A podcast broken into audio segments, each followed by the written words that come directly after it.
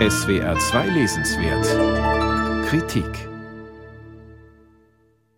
Der Süden Spaniens ist eine Landschaft der intensiven Farben. Das rötliche Ocker von Felsen und Häuserdächern, das Blau des Mittelmeers, die Sonnenuntergänge in allen Schattierungen von Gelb bis Dunkelrot.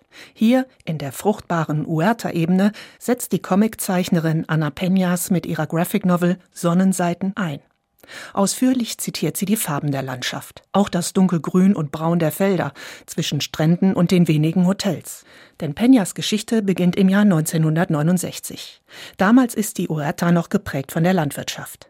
Da die aber keine Perspektive mehr bietet, wird Peñas erste Hauptfigur, der junge Alfonso, lieber Kellner in einem der Strandhotels.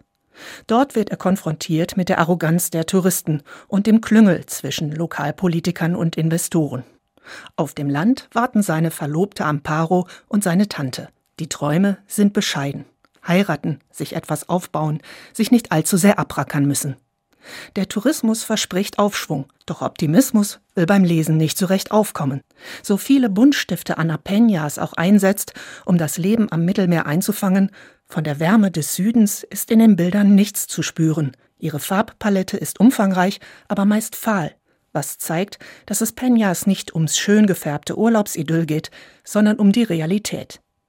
In Zeitsprüngen folgt Ana Peñas Alfonso und seiner Familie durch die kommenden Jahrzehnte bis in unsere Gegenwart. In jeder Episode wechselt sie die Perspektive steht Mitte der 80er Jahre Alfonsos Mutter im Mittelpunkt, die skeptisch auf das moderne Leben um sie herumblickt, folgen wir 1996 seinem Sohn Pablo. Er verdient im Bauboom der 90er als Maurer sein Geld. Zu Beginn des Jahrtausends, der Hochzeit der Immobilienspekulation, liegt der Fokus auf seinen Töchtern Mar und Alba. Beide gefangen in schlecht bezahlten Jobs ohne Perspektive.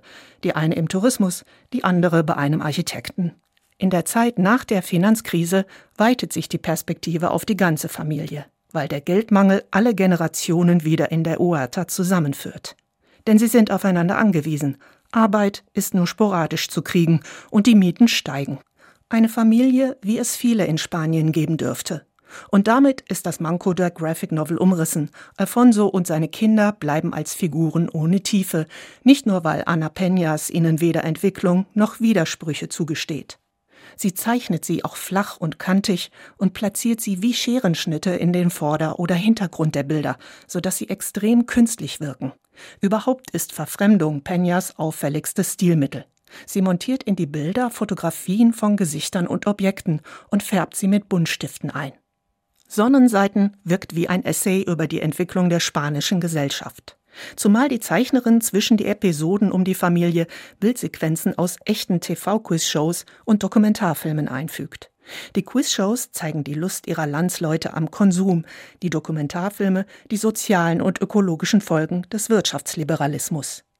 Mit Buntstiften knallig eingefärbt, ergeben sie zusammen mit der Familiengeschichte das Porträt eines Landes, das zwischen dem Wunsch nach Wohlstand und dem Verlust von Traditionen zerrieben wird das liest sich alles andere als flüssig weg und ist trotzdem spannend, weil die Bilder so viel über Spaniens Geschichte und Gesellschaft erzählen. Jedes von Ana Peñas Bildern bordet nämlich über vor Motiven. Jeder Raum, ob privat oder öffentlich, birgt eine Fülle von Dingen.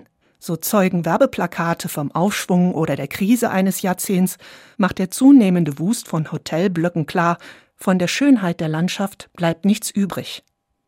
Am Schluss stehen Souvenirs und Werbeartikel im Mittelpunkt einer Ausstellung, organisiert von zwei Galeristinnen. Sie sind zugezogen und loben das frühere Brennpunktviertel als sehr lebendig, während Alfonso und seine Familie es verlassen müssen. Die Mieten sind zu hoch.